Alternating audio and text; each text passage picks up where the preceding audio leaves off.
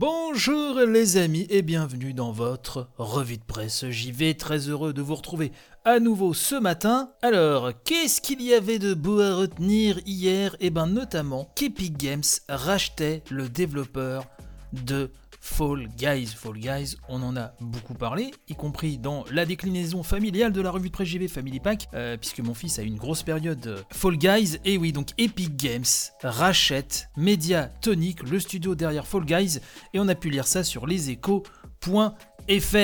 Alors je rappelle, Fall Guys, hein, c'est ce jeu, un petit peu cet Interville 2.0, avec des épreuves, des bonhommes rigolos. Le jeu a signé quelques records il y a quelques mois de cela. Euh, les partenariats les collaborations pour des costumes rigolos dans le jeu ne cessent euh, de s'enchaîner. Donc vous savez, c'est dispo sur PC et PS4, mais ça va arriver sur Xbox, euh, bien sûr, euh, et Switch. hein. Et donc on a appris récemment qu'Epic Games allait acquérir le studio Mediatonic. Epic Games qui rassure, parce que vous savez que Epic Games a sa plateforme rivale hein, de Steam, euh, l'Epic Game Store. Et donc Fall Guys, pour les joueurs PC, c'est sur Steam que ça se passe. Donc Epic Games vous rassure, hein, si vous jouez à Fall Guys sur Steam, le jeu restera bien évidemment sur Steam. Et donc on peut se douter que Fall Guys va arriver sur l'Epic Game Store également, bien sûr, hein, ça me paraît quand même être, la base.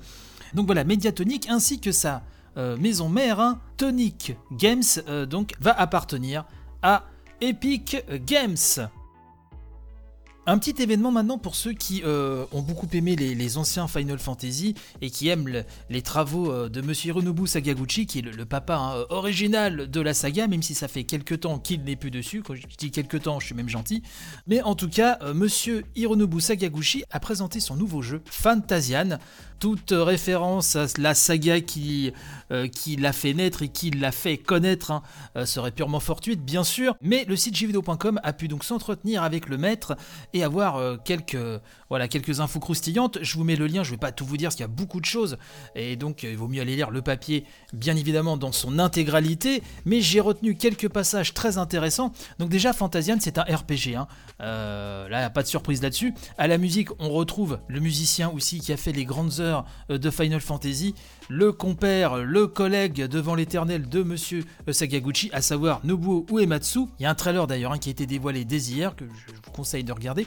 Il faut savoir tout d'abord que Fantasian c'est prévu sur l'Apple Arcade. On savait que Monsieur Sakaguchi travaillait sur un titre Apple Arcade, Euh, donc voilà, ça vise vraiment ce service-là, sans savoir si plus tard le jeu va éventuellement sortir sur d'autres plateformes. Euh, je l'espère, ça me paraît quand même probable, hein, mais bon, euh, il est encore trop tôt pour en parler, sachant qu'on n'a même pas de date de sortie sur l'Apple Arcade. Qu'est-ce que donc Fantasian? Alors Fantasian, je vous l'ai dit, c'est un RPG, mais déjà visuellement, euh, qui est un peu particulier puisque on va évoluer dans des sortes de dioramas.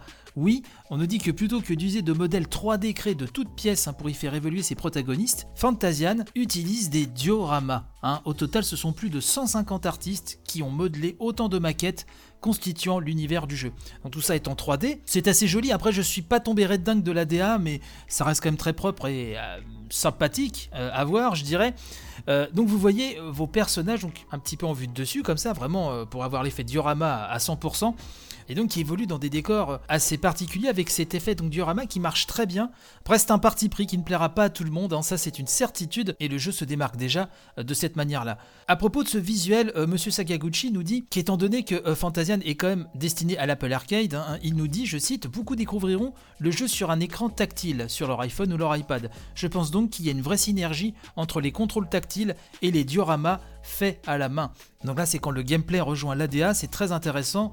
Après, il faut voir si, au-delà de ce discours un petit peu marketing, si vraiment cela se vérifie euh, device Apple en main. Donc voilà, on, dirige une équipe de personnages, il y a des combats aléatoires, c'est très à l'ancienne là-dessus, mais il y a un petit twist, un petit twist de gameplay, puisque euh, c'est le système de Dimension. Oui, Dimension, un contraction entre dimension et donjon, qui permet, accrochez-vous, euh, de téléporter les ennemis que l'on rencontre hein, aléatoirement, hein, comme un JRPG à l'ancienne. Donc quand vous les rencontrez, soit vous engagez le combat, voilà, comme un, JRPG des familles, ou vous décidez d'envoyer euh, les ennemis, alors vous passez même pas par l'écran intermédiaire, vous les envoyez dans une autre dimension. Bon, et quand vous vous sentez d'attaque euh, pour les affronter, vous basculez dans cette autre dimension, et là vous combattez tous les ennemis que vous avez stockés en même temps. Je trouve l'idée assez intéressante. euh, là encore, faudra voir comment ça se passe, euh, mais c'est-à-dire que vous, voilà, vous gérez un petit peu vos, euh, vos affrontements comme ceci, au niveau de la gestion euh, du niveau de difficulté, je pense que ça a dû demander énormément de réglages pour que ça fonctionne bien. Euh, en tout cas, à voir là encore comment ça peut se, ça peut se caractériser en jeu. Si c'est bien pensé de A à Z, ça peut vraiment être un twist, je dirais, qui peut faire la différence. Donc des déclarations de Monsieur Sakaguchi à lire dans ce papier sur jv.com. Comme d'hab, je vous mets de toute façon le lien euh, dans la description euh, de l'émission. Mais en tout cas, c'est ce que je voulais vous dire ce matin. N'hésitez pas à partager un maximum. Et puis de toute façon, on se retrouve dès demain pour une nouvelle émission, comme de bien entendu. Allez, bye bye.